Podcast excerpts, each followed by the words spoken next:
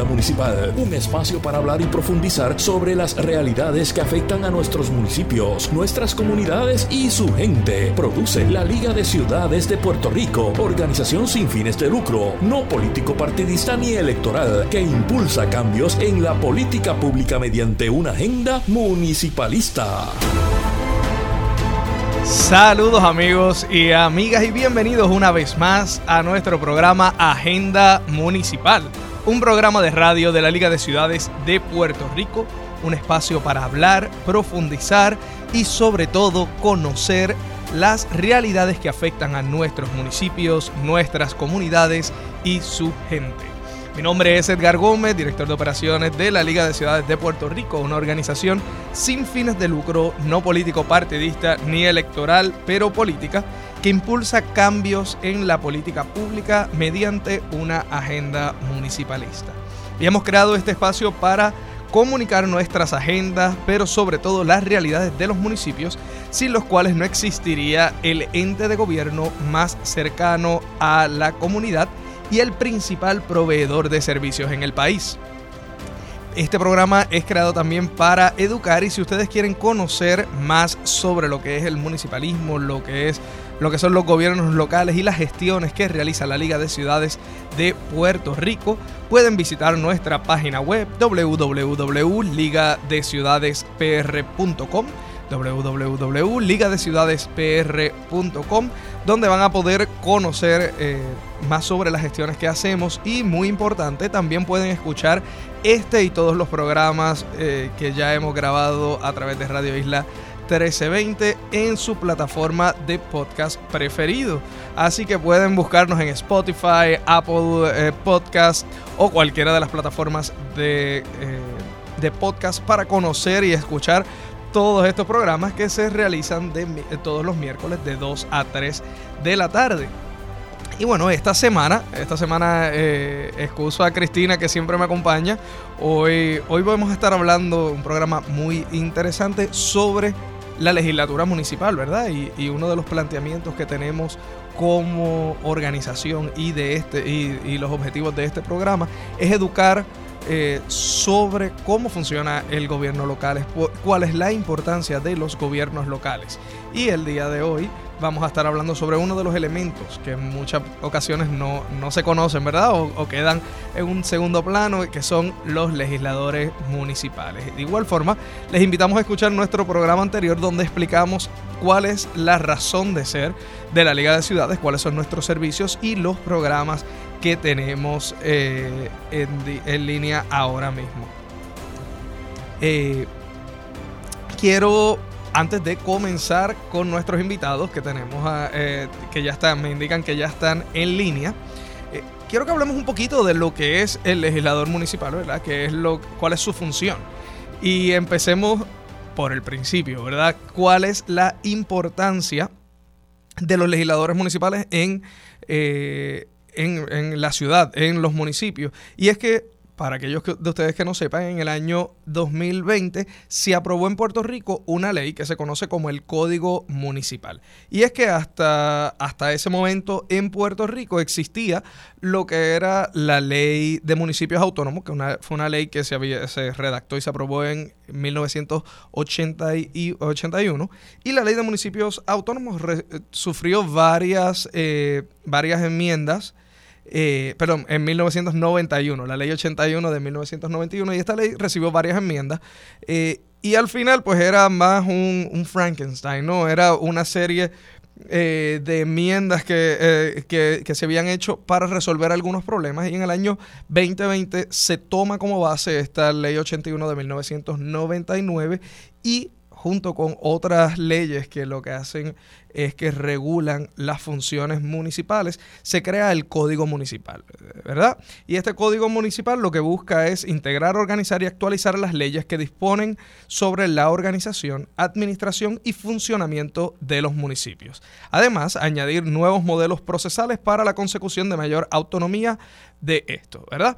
Así que este código municipal por primera vez recoge todas las leyes que existen y que regulan a los municipios y eh, esta ley a mí me parece muy interesante que en su artículo 1 Es decir, el eh, al comienzo define lo que es el municipio. Y nosotros en la Liga de Ciudades siempre hablamos de que somos una organización municipalista, ¿verdad? Donde tenemos o creemos que el espacio municipal, el espacio geográfico de los municipios es el mejor espacio para proveer los, los servicios de calidad y promover los eh, cambios sistémicos, ¿verdad? Y, y cambio sistémico que es, bueno, cómo logramos cambiar los sistemas para que sean más justos, para que la calidad de vida de los ciudadanos eh, mejores y no simplemente estemos poniendo parchos eh, en la vida, ¿verdad? Así que este artículo número uno, eh, en su sección 6, dice que el municipio es la entidad jurídica de gobierno local, local subordinada a la Constitución de Puerto Rico y sus leyes, cuya finalidad es el bien común local y dentro de esto, y en forma primordial,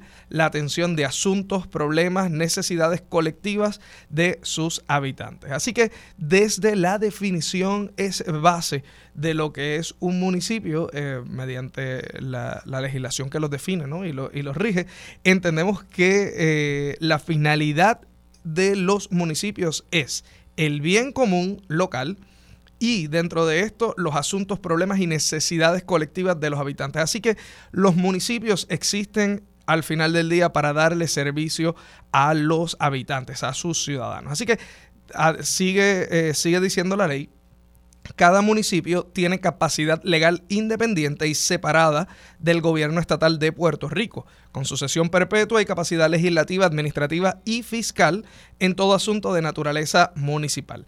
Y así, y, continúa que los municipios se regirán por disposiciones de este código que le confiere poderes, obligaciones y los elementos esenciales son el territorio, la población y la organización. Así que un municipio tiene tres elementos bases o tres elementos esenciales. Número uno, el territorio, es decir, los límites territoriales. Y la ley establece que van a ser los mismos que existían hasta el momento, pero eh, ya sabemos que uno de los elementos base para que exista el municipio es el, el, territorio que lo compone.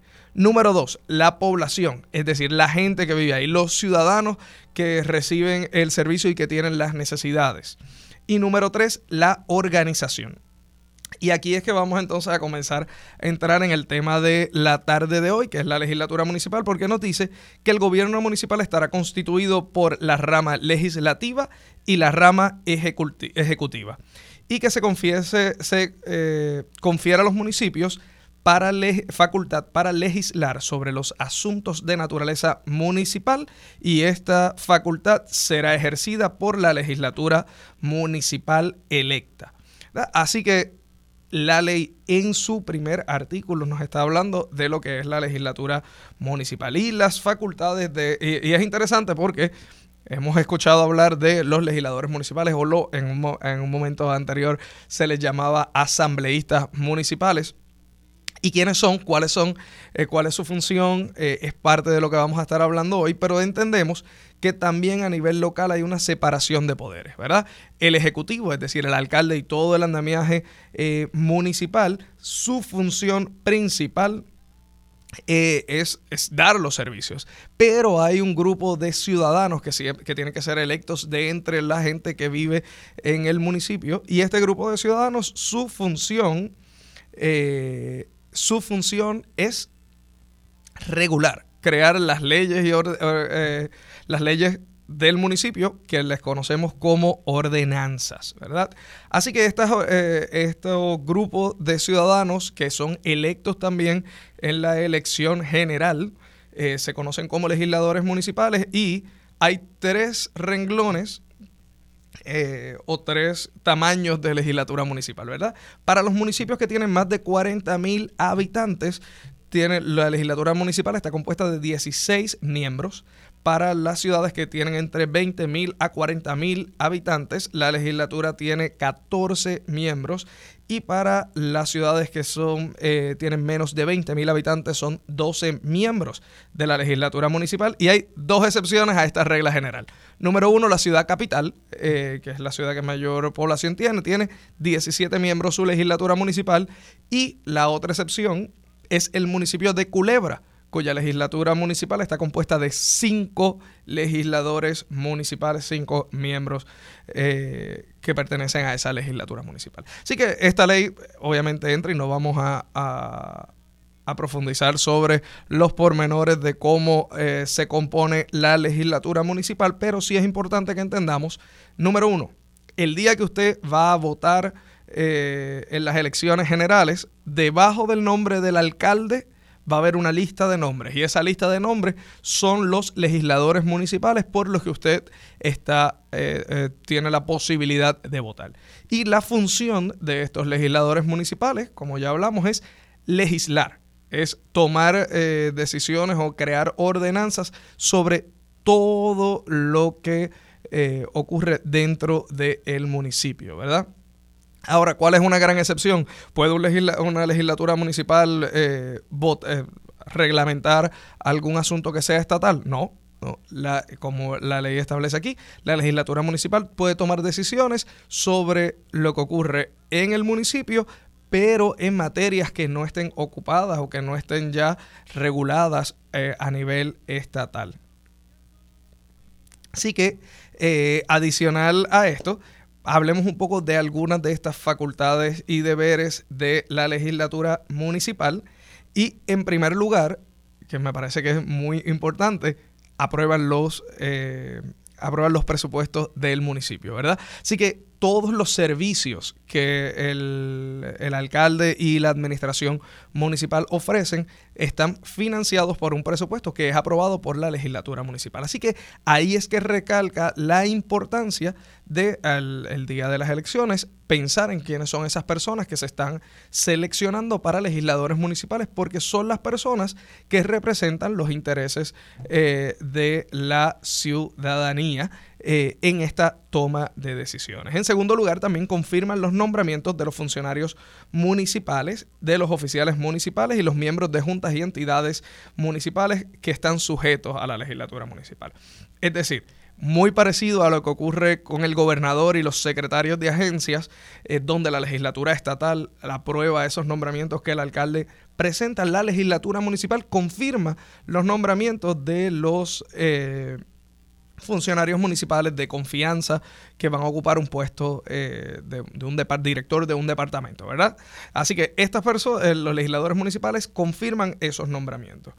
Adicional a esto, todo donativo que va a generar el municipio eh, o donativo que va a recibir el municipio, la legislatura municipal en representación de la ciudadanía son, son quienes aprueban y aceptan estos donativos, ¿verdad? Así que sigue eh, la legislación o, el código municipal sigue añadiendo una serie de de, tareas ¿no? o funciones y responsabilidades que tienen los legisladores municipales, pero queríamos hacer esta pequeña introducción eh, un poco educativa para que entendiéramos para qué existe y por qué existe este puesto de legisladores municipales, pero para conocer cómo esta legislación se ve eh, en, en, la práctica, tenemos con nosotros a dos invitados, eh, dos legisladoras municipales.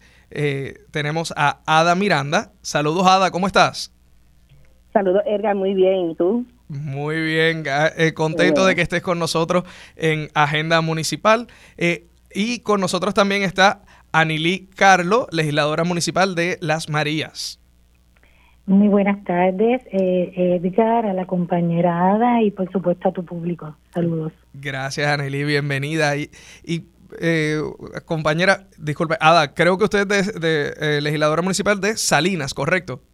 Sí, soy legisladora independiente del municipio de Salinas. Muy importante y gracias por la aclaración. Y, quiero un poco, eh, y, les voy a preguntar a ambas, y quiero que esto sea como un tipo de conversación eh, como escucharon, estábamos hablando de lo que la ley dice que, hace el legislador municipal y ahora queremos ver en la práctica cómo se ve eso en el día a día y quiero comenzar contigo, Ada.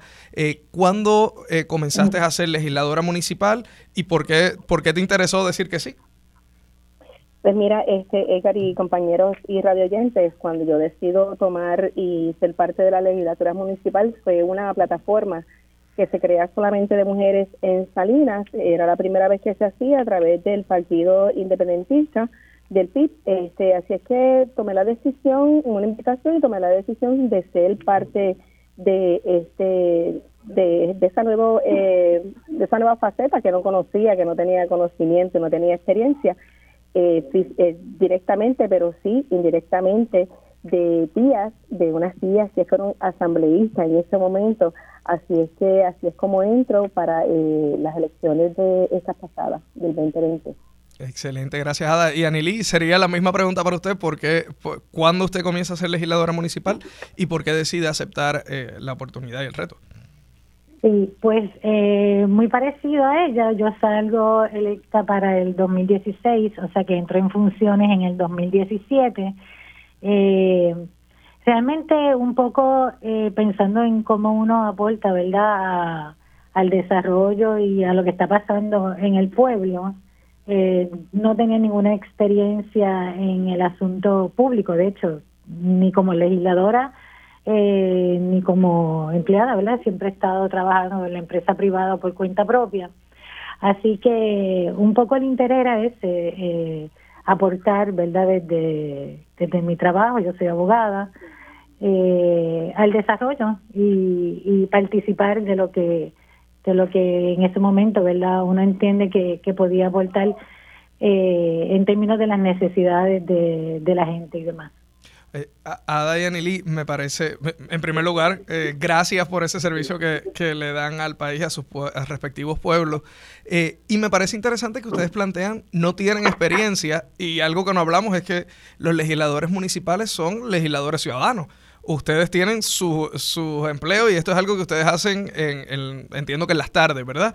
Así que, ¿cómo, cómo y, voy a empezar, Anili, con, contigo, cómo se ve eh, eso de ser una legisladora municipal ciudadana, ¿verdad? ¿Cómo tú compaginas esta práctica o este, o este servicio público que haces para tu municipio con tu día a día, con tu vida en general?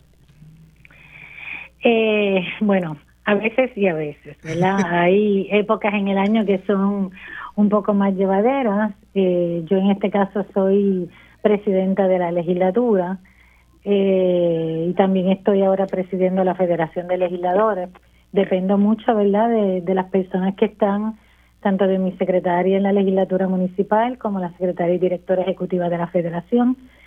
Pero ciertamente hay unas épocas del año, ¿verdad?, donde es más fácil y bueno, como en mi trabajo yo también estoy todo el tiempo eh, trabajando con leyes, redactando, leyendo, pues es un poquito como que lo inserto.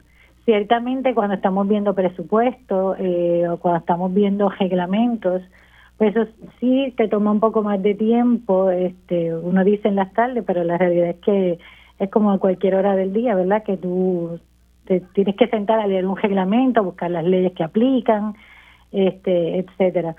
Pero en general es manejable, no, no te puedo decir que es algo que, que, es inmanejable, eh, solo que a veces es un poco más cargado. Oh, eh, eh, gracias por eso, Ada. Y le pregunto a usted cómo es ¿Cómo es esa experiencia ¿no? de, de ser una legisladora municipal y, balancear eh, con su, su, vida, su diario? Pues mira, eh, cuando yo decidí y yo entré a la legislatura, yo acababa de terminar, me, me salí, fui maestra por 19 años Departamento de Educación y tomé otra rienda de trabajar para mí, eh, haciendo sin número de cosas, de muchas experiencias que he escrito y mucho conocimiento que tengo. Este, así es que estoy, en este momento estoy bastante flexible. El único tiempo que más me toma es, yo tengo una finca de café, así es que en tiempo de cosecha es un poquito difícil estar en, los dos lados, aparte de otros compromisos que tengo en, la parte profesional, pero siempre busco el espacio de ser, de tener esa flexibilidad en, la para la legislatura. Eh, pues estoy eh, al pendiente de las comisiones, eh, de mucho trabajo que se hace con la comunidad directamente. Eh, bien interesante porque, como dice la compañera, eh, estamos todo el tiempo y la gente te identifica, te llama, te busca, va a tu casa. Este, cuando estás trabajando con un proyecto específico para una comunidad, pues la comunidad entiende que tú tienes que estar ahí 24/7 este, para ellos, pero es importante, ¿no? Que ellos, y es lindo que ellos te que sí, que los representas, que pueden contar contigo, que puedes tener esa esa accesibilidad hacia ti. Así es que eh, yo trabajo, yo trabajo con, con mi agenda, trabajo con mis otros compromisos y, es bastante flexible. Yo por lo menos en esta parte pues soy bastante flexible. Igual cuando estamos eh, dirigiendo alguna comisión o tenemos que visitar eh, otros diferentes eh, eh, eh, actividades que estamos realizando de, la, de la legislatura, pero se puede, se trabaja siempre, se trabaja siempre con, con, cumplir con ese compromiso que hicimos para ayudar a las comunidades y, en esas estamos. y mencionas algo muy interesante y, y quería preguntarles y abundar, y es el tema de las comisiones, ¿no? Eh, para aquellos eh, radioescuchas que están sintonizando, la legislatura municipal, pues si bien es un cuerpo que está por, compuesto por entre 17 a 5 miembros o legisladores municipales, se dividen en pequeños grupos o pequeñas, eh, eh que se le llaman comisiones, integradas por legisladores de ambos o de, varios partidos, depende, o, sin partido, ¿verdad? En el caso independiente de, de los legisladores municipales independientes. Y ustedes, las comisiones, pues entonces trabajan unos temas específicos, ¿verdad? Pero me gustaría preguntarte, Ada, primero a ti, ¿cuál, en qué comisiones eh, tú eres, de qué comisiones tú eres parte y cómo funciona ese trabajo en comisión, cómo se ve para ti ese trabajo en comisión, cuáles son algunos de esos logros que ustedes eh, han hecho o han trabajado. Pues mira, como representante independiente, mm, pues tengo que participar de todas. Así es que estoy en todas las comisiones que están este, yo soy parte de todas, pero sí, eh, y una de las más importantes es que, pues, antes de ser independiente, cuando estaba eh, bajo el Partido Independentista, me dieron la oportunidad de presidir la Comisión de la Mujer, la primera vez que se hace, ¿no? Así es que, y nada, y esto gracias a trabajos que yo he hecho anteriormente como, como lideresa. Eh, este, de hecho, he realizado muchos trabajos fuera de, lo que es la, la legislatura eh, pero ahora mismo pues sigo dirigiendo y presidiendo esa comisión de la mujer y también estamos trabajando, pues yo tengo mucho, vasta experiencia en la parte del ambiente y estamos trabajando también para poder eh, trabajar con esa comisión directamente con ella y dirigirlo. Este, pero es sumamente interesante porque estoy en todas, ¿sabes? Me manda la parte de ambiente, la parte eh, ejecutiva, la parte de, de todo eh, en relación Así que tengo representación y, eh, para poder asistir a todas esas, esas comisiones. Así que la compañera sabrá que ella como presidenta ¿no? de, su legislatura, que eh, este es un trabajo bastante arduo y, mucha gente nos pregunta, y esto hay una cosa que debemos aclarar, que, que nosotras no tenemos un sueldo eh, mensual como legisladoras, legisladores, esto es por comisión. Si asiste, pues tienes una una dieta, eh, pero no es nada que, nosotros tengamos un sueldo mensual como mucha gente cree. Eh, Ada, gracias. Y, quiero pasarle la misma pregunta a Nelly. Muy bien dice Nelly, eh, al ser presidenta está en todas y un poquito más, ¿verdad? Porque también tiene los trabajos de, presidir eh, lo, que es la legislatura y también entonces la, la Federación de Legisladores. Y quería añadirle esa pregunta de cómo, cómo luce eh, ese trabajo en comisiones para usted. Eh, si quiere abundar en el comentario que Ada acaba de hacer de que, no es un salario, ¿verdad? Ustedes no son unos empleados full time, son legisladores ciudadanos. Sí, la realidad es que, como bien dice la compañera, eh, esto no es un asunto que lo puedes mirar en términos de si paga o no paga. O sea, esto es un asunto que llegamos aquí porque tenemos el compromiso, ¿verdad? Y, y eso es lo que nos tiene que guiar todo el tiempo, el compromiso que hicimos con nuestra gente para eh, atender los asuntos que, que, ellos necesitan que sean atendidos en términos de, como decía al principio, lograr el bien común. Eh, el trabajo de las comisiones es un trabajo bien interesante. Yo, eh, por decisión, ¿verdad? al principio yo no estoy presidiendo ninguna comisión, pero ciertamente estoy en todas. Este, hay unas comisiones que son más activas que otras. Eh, de hecho, hoy mismo tengo una vista ocular en la tarde, a las cinco y media. Eh, y hay unas comisiones que, ¿verdad? Dependiendo la naturaleza de, la comisión, pues en ocasiones en el año tienen que llevar a cabo unos procesos, unas reuniones para ver documentos y demás. Pero es bien interesante, eh, por ejemplo, en las Marías, la, una de las comisiones más activas es la Comisión de Jurídico y Reglamento, ¿verdad? A partir de la aprobación de la ley, del Código Municipal, pues ciertamente ha estado, hemos tenido que estar verificando todos los reglamentos que, que tenía el municipio. Eh, todavía seguimos trabajando. Pero uno de los logros que, que tengo que mencionar, ¿verdad? Porque es algo que ha sido muy satisfactorio, es que logramos eh, aprobar el plan de ordenamiento territorial para las Marías hace dos o tres meses. Y eso es bien importante porque eso incide en todo el movimiento económico eh, que se está llevando a cabo en el pueblo y en el desarrollo. Este fue un fue un trabajo arduo que duró bastante tiempo. Tuvimos la ayuda de la Junta de Planificación, eh, un comité ciudadano que hizo una, una labor espectacular, que también fue, eh, ¿verdad? Lo tomaron muy en serio, fueron muy comprometidos. Y eh, el trabajo de la, de la legislatura para que finalmente pues se pudiera aprobar el, plan de ordenamiento que el gobernador firmó, eh, si mal no recuerdo, a finales de noviembre. Este, pero sí, hay mucho trabajo. Eh, mucho trabajo que pasa por las manos y uno tiene que estar este en contacto, comunicación con, con las personas que se ven afectadas, no solo de la comisión, sino con los ciudadanos que están solicitando eh, un servicio o están solicitando eh, algo para su comunidad, etcétera. Eh, y Ani Ada, entiendo, desde las comisiones también ustedes hacen unas vistas públicas, ¿verdad? Que es el espacio para que los ciudadanos puedan ir y expresar eh, sus opiniones o participar activamente. ¿Cómo luce este ejercicio de vistas públicas?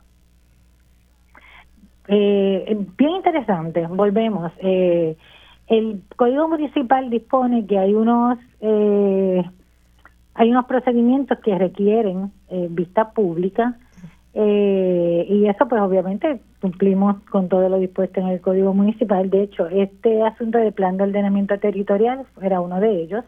Se requería que se llevara a cabo vistas públicas, ¿verdad? Porque esto es algo que está afectando a toda la población del pueblo. Estamos haciendo unos cambios en términos de, del ordenamiento territorial, hacia dónde va el desarrollo, eh, o hacia dónde entendemos ¿verdad? que debe ir el desarrollo, la protección de, de tierras, sobre todo tierras agrícolas, eh, etcétera. Y en otras ocasiones, ¿verdad? Hay asuntos eh, o reglamentos que nosotros entendemos que por su naturaleza van a afectar o a la población o a un sector de la población y se llevan a cabo eh, vistas públicas para conocer el insumo de, de eso. Siempre, siempre tener el contacto con la gente, eh, probablemente es de lo mejor que uno le pasa, ¿verdad? Porque tienes la oportunidad de, de hablar con la gente y saber de primera mano cómo le afecta o cómo no le afecta. Este, así que, que eso es un trabajo, una parte bien importante del trabajo que llevamos a cabo. Excelente. Ada, y no sé si quieres abundar sobre, sobre algo en alguna experiencia con vistas públicas. Eh, Sí, este, pues mira, nosotros en Salinas hemos tenido una variedad de vistas públicas sumamente intensas, interesantes.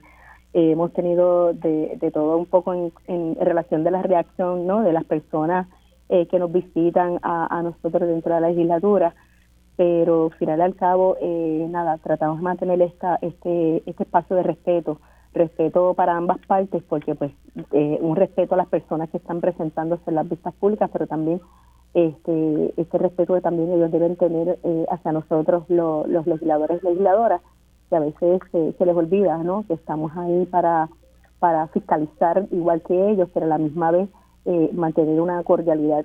Otra de las cosas, y, y, te menciono también cosas que nosotros hemos hecho en Salinas a través de, de, de vistas, eh, y sé que también en, en Las Marías, en los otros municipios se realizan, eh, pero por lo menos nosotros también visitamos eh, los lugares en, en relación de de no solamente de, comisión para cuando nos invitan y tenemos que estar hacer esta vista ocular eh, para cualquier situación que, que pues, de la mismo lugar la gente nos habla, nos dice, eh, los queremos así y necesitamos eh, X o Y eh, situación que nos resuelvan por esta razón. Y así es que tenemos estas vistas este, oculares. Y es bien importante eso porque entonces ellos dicen súper que chévere porque están así eh, realizándolo y, y, nosotros también, eh, luego de realizar la comisión, luego que pasa por todo el proceso de para resolverle la situación a las comunidades, también le damos seguimiento y vamos en, en, en guagua, todos los legisladores y legisladoras de, la, de, de, de, de esas comisiones, y visitamos y verificamos que ese trabajo se haya realizado y si no, darle continuidad. Así es que para nosotros es, ese contacto ha sido bien, bien interesante, por lo menos para mí, que es la primera vez que lo hago. Es bien importante.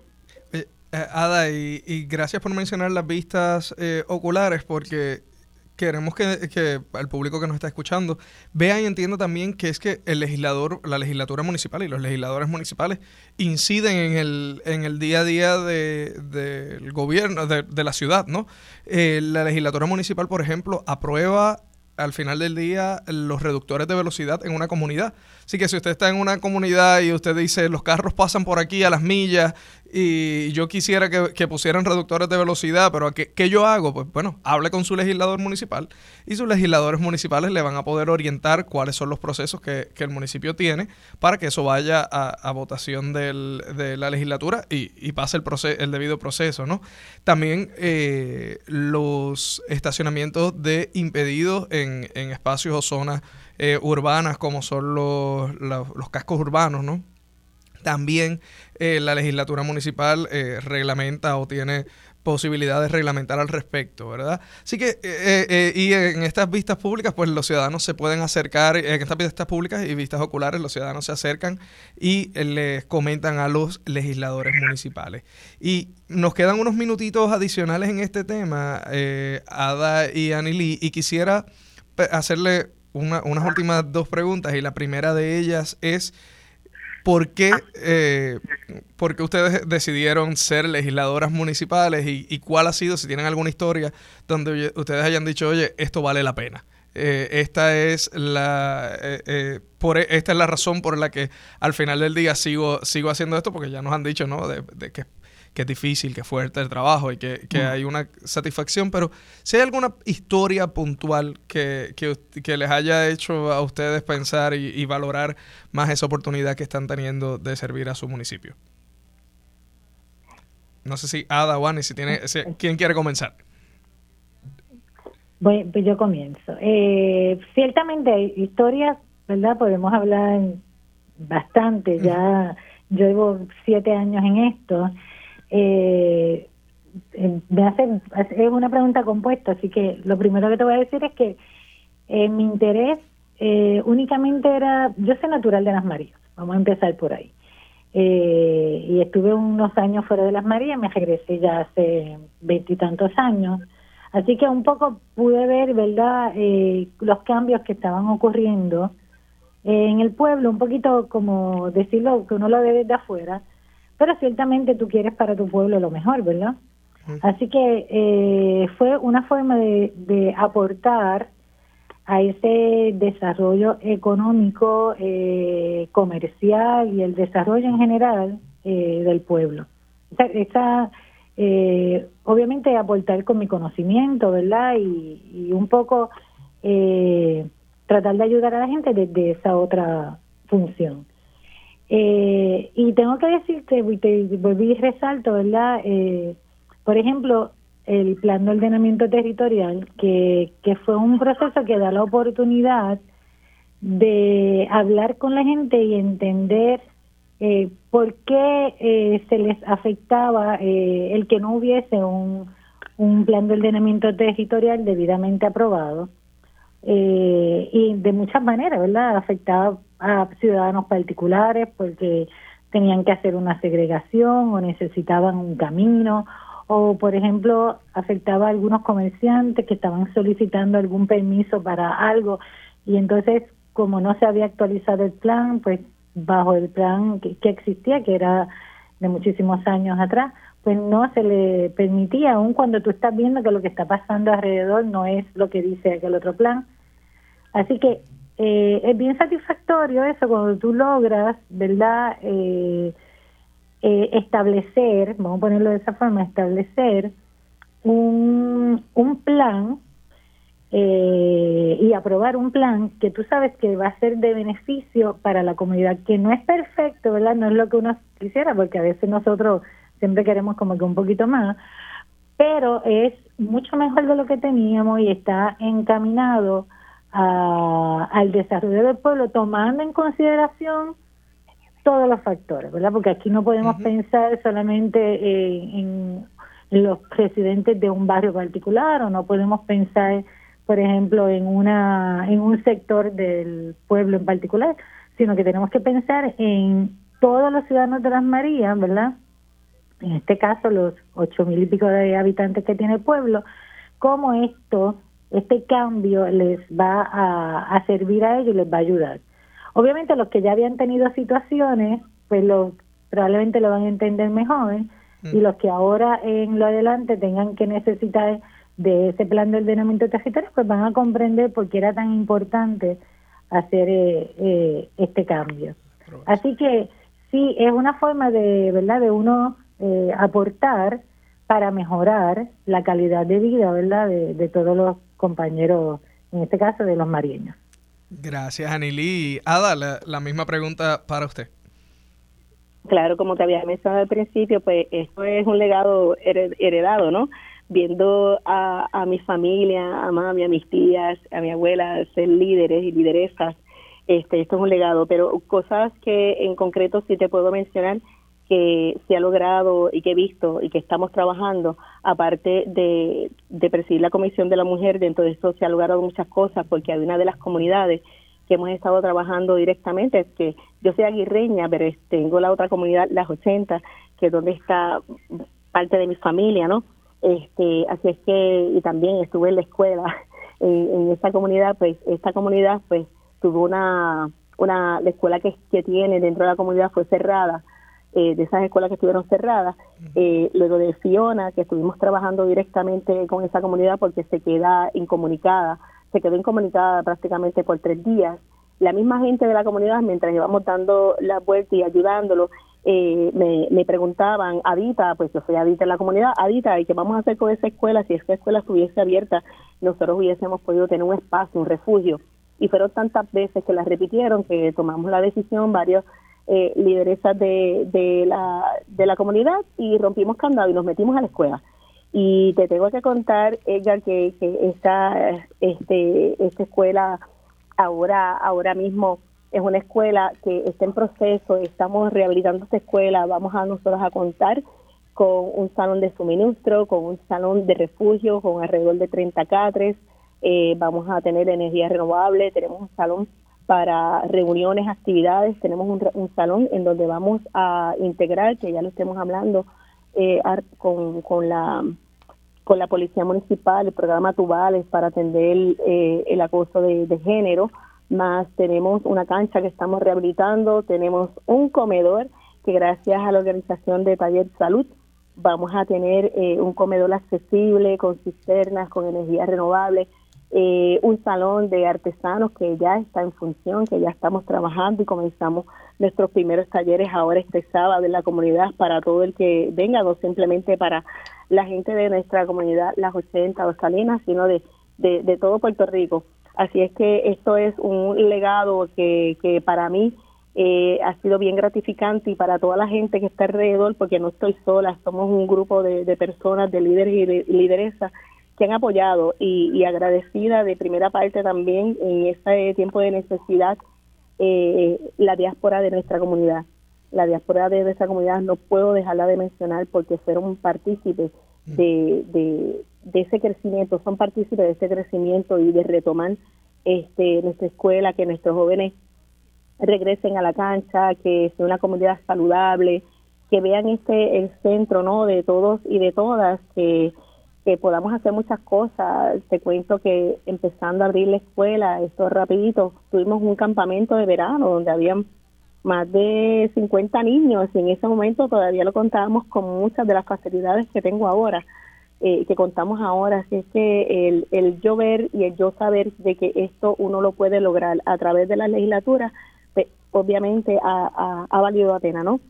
Eh, el seguir ayudando y el seguir manteniendo este este espíritu y, ver que otras personas pues crecen y, muestran eh, habilidades que, que tenían ocultas y se sienten útiles para mí en realidad es como que vamos a continuarlo eh, excelente. Ada y Analí, gracias a ambas por esa por esas historias extraordinarias de lo que es el servicio, ¿no? Y, y la última pregunta que les voy a hacer para, para ir eh, terminando esta sección y, y, una vez más agradecido de que hayan estado con nosotros en el programa de radio es, eh, ¿ustedes invitarían a otras personas a ser legisladores municipales? Así que, Ada, empiezo contigo. si, tiene, si tienen el compromiso de, de que, sea real, que salga desde adentro, de ayudar a, su, a sus pares, a su gente a, a ser mejor y a tener un mejor lugar, por supuesto que, que los invitaría. Y siempre y cuando se mantengan eh, leales, fieles y con mucho amor que a los trabajos, claro que sí. Excelente, gracias, Ada, Anneli. Voy a añadir, eh, me sumo las palabras de la compañera, eh, y yo te voy a decir porque yo creo que es, eh, yo creo que lo más importante, ¿verdad? Y lo más valioso de las legislaturas municipales es eh, la representatividad, es la variedad. O sea, las legislaturas, como yo lo veo, es es Puerto Rico, pero reunido en cada en cada legislatura, ¿verdad? es la de las Marías, esos 12 integrantes representan cada esquina, cada vocación, cada persona que piensa o, o lleva a cabo su vida de esta o de la otra forma. O sea, eh, ese, esa representatividad hay que defenderla, es importante porque los asuntos que nos llegan también son variables, ¿verdad? Y como te decía ahorita, nosotros tenemos que mirar el bien común de toda la población. Así que, claro, siempre que la persona tenga compromiso y tenga deseos de, ¿verdad?, de aportar conocimiento, tiempo, eh, sí, eh, yo creo que es una forma de devolverle al pueblo, ¿verdad?, eh, lo que lo que ese pueblo te ha dado. Así que claro que los invitaríamos. Gracias, Ana Liada, por su tiempo en esta tarde. No nos queda tiempo para más. Con nosotros estuvo Ada Miranda, asambleísta independiente del municipio de Salinas, y Analí Carlo, legisladora municipal, presidenta de la Legislatura Municipal de Las Marías y de la Federación de Legisladores Municipales de Puerto Rico. Gracias a ambas por su tiempo y están sintonizando Agenda Municipal, un programa de radio de la Liga de Ciudades de Puerto Rico. Y ahora vamos con nuestro próximo tema y es una persona que ya ha estado con nosotros aquí en nuestro programa Agenda Municipal. Eh, Isel Maces, directora ejecutiva de Sembrando Sentido. Y Sembrando Sentido eh, lanzó eh, durante la pasada semana una iniciativa para crear una herramienta digital de transparencia sobre el uso de impacto de los fondos federales para Puerto Rico. Y esto lo realizó durante la cumbre de innovación del Censo 2024. Isel, ¿cómo estás? Saludos Edgar y saludos a todos los que nos escuchan. Gracias por el espacio como siempre. No, gracias a ti por estar con nosotros. Isel, háblame un poquito más cuál es esta herramienta y cuál es el objetivo de ella. Bueno, pues eh, la, la, transparencia en los fondos federales yo creo que es un tema que, ¿verdad?, del cual se habla constantemente. Nosotros desde Sembrando eh, siempre trabajamos el tema de cómo asegurar el uso equitativo y justo de los recursos públicos en Puerto Rico y pues sabemos que más de la mitad hoy, hoy por hoy, ¿verdad?, sobre todo eh, considerando las emergencias y el proceso de recuperación, más de la mitad de ese presupuesto eh, de gobierno pues viene de fondos federales, así que tenemos que asegurarnos de contestar todas esas interrogantes que tenemos constantemente y de poder entender cuál es el impacto, cómo se está utilizando, quién se beneficia, quién no se beneficia de esos recursos y, y, qué necesidades todavía quedan por atender para entonces poder diseñar programas eh, y servicios que, que atiendan esas necesidades apremiantes. Eh, sabemos que se han asignado desde el paso del huracán Irma y del huracán María eh, sobre 120 mil millones de dólares en fondos federales para, para diversos temas, pero casi siempre enfocados en la recuperación de Puerto Rico. Así que tenemos que asegurarnos que se usen correctamente y de eso precisamente que se trata esta herramienta, de poder democratizar ese proceso, de que la gente entienda qué está pasando, de que podamos participar del mismo e incidir en esas decisiones y en el fondo que van atados de esas decisiones y esos programas tan importantes para la reconstrucción de Puerto Rico. Isel, es extraordinaria, como siempre, eh, el trabajo que hace Sembrando Sentido y en específico de esta herramienta. Y pregunto, ¿cómo, cómo, luce, cómo luce la herramienta? Sé que tal, están en la primera fase, ¿no? Eh, pero ¿cómo va, ¿cómo va a lucir? ¿Es un portal? ¿Es una, es una aplicación? ¿Lo saben todavía? ¿Están en ese proceso de diseño? Pues mira, estamos en el proceso de diseño. Para nosotros esta, esta primera etapa se trata de entender, entender dos cosas principales. Primero, los datos. ¿Qué datos existen? Estamos hablando de más de 100 portales, bases de datos, archivos y demás que existen a nivel federal, estatal, local, municipal.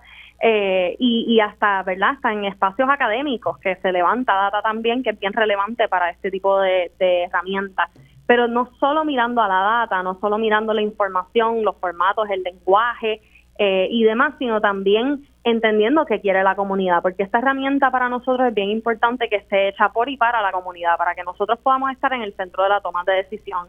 Y eso significa que tenemos que conversar con las comunidades, que entender sus necesidades, que entender no solo sus preguntas respecto a la información, sino también qué tipo de tecnología, qué tipo de aplicación, qué tipo de diseño puede ser más accesible y amigable para que puedan ¿verdad? adquirir esa información, contestar sus preguntas y participar de los procesos tan importantes. Eh, que verdad que, constantemente en, donde constantemente no no somos parte de no estamos en la mesa y o aunque estemos en la mesa carecemos de tanta información clave que no sabemos cómo participar o, qué pensar de estos procesos y de sus resultados. Así que de eso se trata esta primera etapa, de entender, entender ambas cosas para entonces poder plasmar una ruta hacia ese desarrollo de la herramienta que esté basado en lo que necesita la comunidad como lo necesita la comunidad. Eh, Isel, y veo en eh, veo que parte de este proyecto eh, es eh, trabajada con nuestros amigos de PolicyLink y también del, de la oficina del censo de Puerto Rico, creo, de Opportunity Project, right? Lo, lo, que conocemos los Top Sprint. ¿Nos puedes hablar un poquito de esa, de lo que es esa experiencia? Claro que sí, básicamente es como una incubadora, una aceleradora de, de cambio, de desarrollo digital eh, que busca atender diferentes brechas, diferentes problemáticas sociales utilizando tecnología y utilizando información. Y nosotros pudimos participar de este proceso el año pasado, durante los últimos tres, cuatro meses del año. Eh, y así es que comienza esta iniciativa, reconociendo que es un espacio donde participa el gobierno, pero también participa la sociedad civil, las instituciones académicas, organizaciones de base comunitaria, un poco de todo, ¿verdad? Buscando precisamente eh, una, una participación completa para buscar soluciones que, que realmente atiendan las necesidades sociales. Así que desde ahí es que comienza el esfuerzo, Policilink siendo uno de nuestros colaboradores eh, principales en el mismo, eh, ¿verdad? Y de ayudarnos a, a diseñar cómo vamos a llevar a cabo esta herramienta, eh, qué recursos necesitamos para poder desarrollarla y cómo también colaborar con diferentes sectores para lograr una herramienta que cumpla ¿verdad? los objetivos establecidos. Eh, Isel, y siempre, siempre en la liga hablamos de la importancia de la transparencia y cómo eh, para la, hace falta eh, transparencia para la participación, como tú muy bien presentaste al inicio de la, de, de la intervención, ¿no? que, que a veces estamos, no vamos a la mesa o si estamos en la mesa nos falta información para poder hacer una participación efectiva y eficiente eh, de, de, los intereses de, de, la ciudadanía. Y te pregunto, ¿cuáles serían los próximos pasos si hay alguna organización o ciudadano que esté interesado en colaborar y quiere dar la mano? ¿Qué, qué podrían hacer y, y cómo podrían comunicarse con ustedes? Pues mira, seguimos en esta etapa de planificación y diagnóstico y diseño. Esta etapa va a durar por lo menos los próximos tres meses. Eh, y vamos a seguir mirando los datos, hablando con diferentes entidades gubernamentales, compartiendo con las comunidades lo que estamos identificando, haciéndole preguntas a los líderes comunitarios y demás para entender cuáles son esas, esas interrogantes más urgentes que tienen. Eh, y entonces, así que eh, el espacio para colaborar ahora mismo en esta etapa de, diseño, de, planificación y de diseño es amplia y por eso comenzamos este ejercicio a través de la Opportunity Project, ¿verdad? Del censo, porque queríamos hacerlo amplio, porque queríamos que cualquiera pudiese eh, formar parte y contribuir desde su espacio, desde su conocimiento al diseño de esta herramienta. Ya luego de los próximos cuatro meses es que comenzamos a desarrollar un equipo de trabajo para el desarrollo de, y la creación de esa primera versión de, la herramienta digital de transparencia en fondos federales. Eh, y, nada, las puertas siempre abiertas, nos pueden seguir en las redes sociales, ahí está nuestra información contacto, ¿verdad? Redes sociales en Instagram, en LinkedIn, en Facebook, estamos bajo Sembrando Sentido y pueden conocer más de los, las otras herramientas que hemos desarrollado de transparencia, tanto en contratación como en otras, en otras, en otros temas, incluyendo participación cívica, eh, y también nos pueden, nos pueden contactar para formar parte de este esfuerzo. Gracias, Isel. ¿Algo más que quieras eh, compartir a los radioescuchas? No, siempre agradecida de formar parte del espacio y de poder seguir teniendo estas conversaciones eh, con, con la liga y con, y con el ecosistema municipal, que también es clave en este proceso de recuperación y en lo que queremos ¿verdad? crear al final del día con esta herramienta. Muchas gracias, Isel. Y siempre para nosotros es un placer tenerte en Agenda Municipal. Eh, los amigos de Sembrando Sentido, a través de su directora ejecutiva, Isel Maces, presentando el proyecto de la herramienta digital de transparencia sobre el uso de, e impacto de los fondos federales en Puerto Rico. Y ahora tenemos con nosotros a nuestro último invitado, eh, Jan Lafontaine, portavoz de no, de no Más Aumento. Y los amigos de No Más Aumento han estado acá en varias ocasiones en el programa.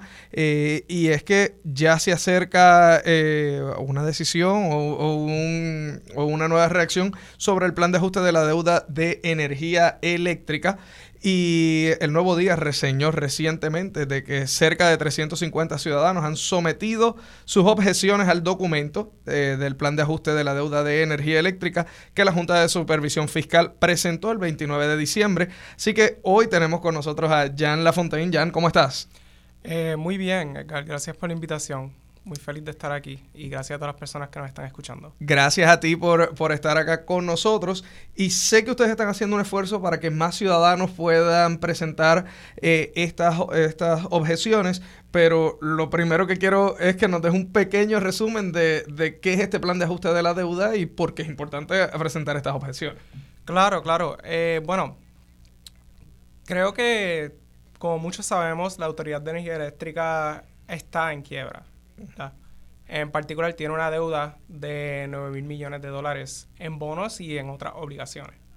Eh, porque dentro de esa deuda también tenemos que hablar de la obligación al sistema de retiro de los jubilados eh, de la Autoridad de Energía Eléctrica eh, y de los trabajadores movilizados de la misma.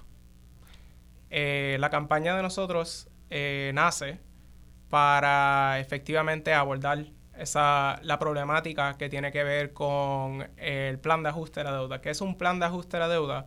Efectivamente es un plan de pago. Eh, cuando un ciudadano, ¿verdad? Y ahora voy a usar esta metáfora, cuando un ciudadano se encuentra en una, en una situación en donde tiene deudas que no puede eh, costear, pues un recurso legal que tiene disponible ese ciudadano es entrar en un proceso de quiebra personal. En el caso del gobierno de Puerto Rico y las corporaciones públicas del gobierno de Puerto Rico, como la Autoridad de Energía Eléctrica, eh, la ley promesa con todos sus defectos provee un mecanismo para acudir a un proceso de quiebra. Y el plan de ajuste de la deuda es el documento que efectivamente se tendría que confirmar para determinar cuáles van a ser esas obligaciones, si hay algunas que tendremos que pagar eh, básicamente ese documento es el plan de pago que propone la Junta de Control Fiscal para las deudas que tiene eh, Autoridad de Energía Eléctrica. Correcto, la Junta lo propone y la jueza Laura Taylor Swain, que es la jueza que preside el caso, eh, determina si ese plan será confirmado o no. Pero sé que ese plan tiene una, unas particularidades, que es que está cobrando, este, ese plan de pago tiende a cobrarnos más o, afectarnos más eh, a los ciudadanos en lugar de, a, los bonistas, ¿correcto? Sí, sí, sí, precisamente. Eh, y es por eso que nace la campaña, porque la propuesta de la Junta de Control Fiscal, eh, bueno, para dar un poquito de contexto, en, a finales del año, de, no, no del año pasado, sino del 2022, la Junta de Control Fiscal propone en aquel entonces la segunda enmienda al plan de ajuste de la deuda de la Autoridad de Energía Eléctrica. Esa enmienda eh, proponía efectivamente hacernos a nosotros pagar 5.68 mil millones de dólares eh, en emisiones de bonos nuevos a través de tres aumentos en la factura de luz.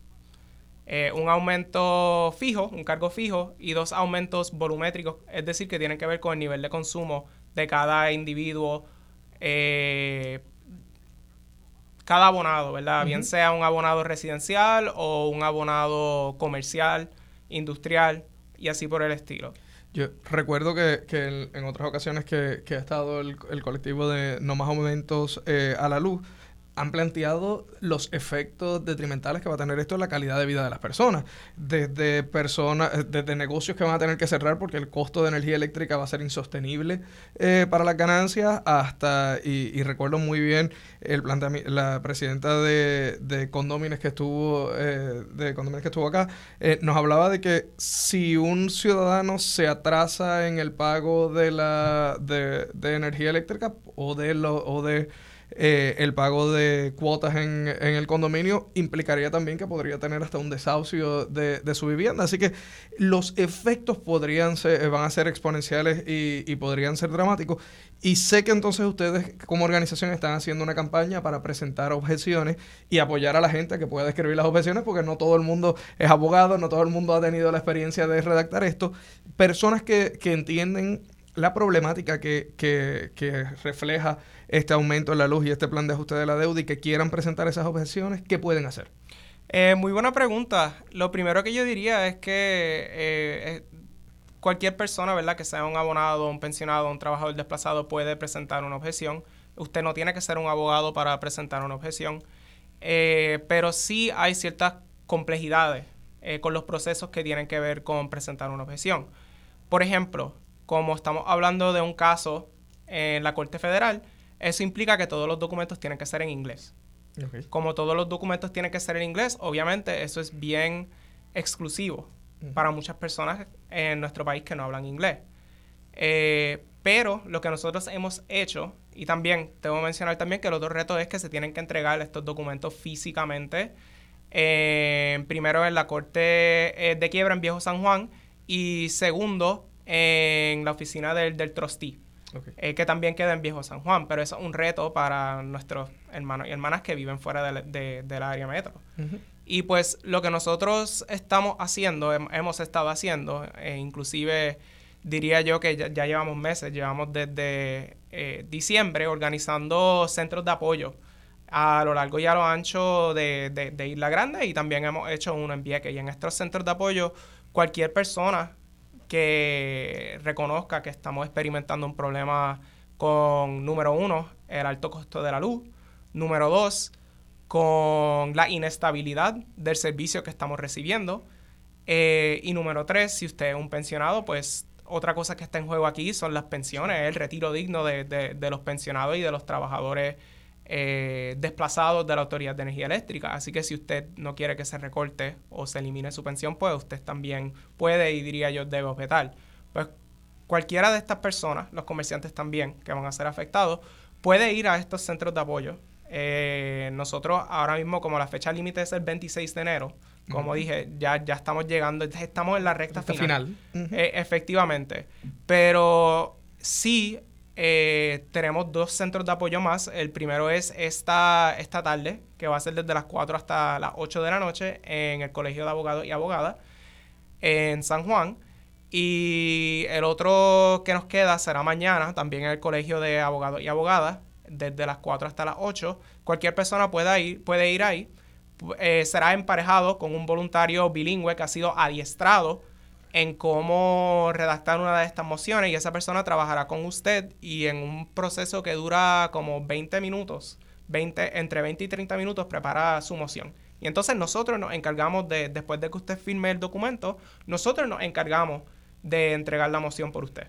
Excelente. Bueno, pues Jan, muchísimas gracias. Voy a repetir para efectos de los radioescuchas. Cualquier persona que quiera presentar su objeción ante los aumentos de luz, recortes de pensiones y o mal servicio eléctrico propuestos en el plan de ajuste de la deuda de energía eléctrica, tiene hoy, hoy miércoles 24, de 4 a 8 de la noche en el Colegio de Abogados en Miramar, San Juan. Y mañana, jueves 25 de enero, de 4 de la tarde a 8 de la noche, también en el Colegio de Abogados de eh, San Juan en eh, Miramar pueden ir y va a haber eh, voluntarios que van a poder apoyarles a redactar estas objeciones y van a poder, eh, y entonces el equipo de No Más Aumentos a la Luz se encargará de presentar eh, las mismas ante el tribunal y ante el trustee. Así que, Jan, muchísimas gracias. ¿Algún mensaje final que quieras dar a la, a la gente? Sí, claro. Eh, lo último que quiero añadir es que la manera más simple, ¿verdad? Es que usted vaya a uno de los centros de apoyo, pero si usted desea y usted puede,